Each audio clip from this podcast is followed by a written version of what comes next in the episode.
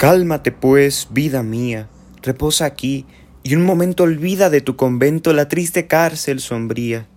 Ah, ¿no es cierto, ángel de amor, que en esta apartada orilla más pura la luna brilla y se respira mejor?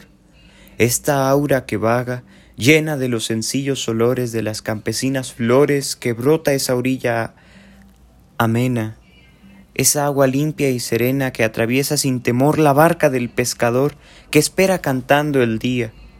¿No es cierto, paloma mía, que están respirando amor?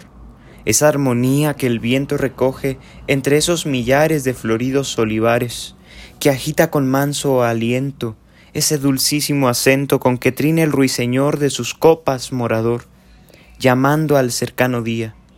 ¿No es verdad, gacela mía, que están respirando amor? Y estas palabras que están filtrando insensiblemente tu corazón, ya pendiente de los labios de don Juan, y cuyas ideas van inflamando en su interior un fuego germinador no encendido todavía. ¿No es verdad, estrella mía, que están respirando amor?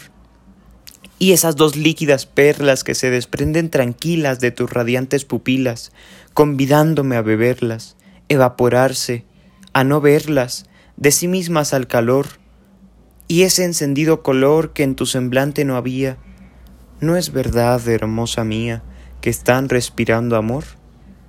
Oh, sí, bellísima Inés, espejo y luz de mis ojos, escucharme sin enojos, como lo haces, amores. Mira aquí a tus plantas, pues todo el altivo rigor de este corazón traidor que rendirse no creía, adorando, vida mía, la esclavitud de tu amor.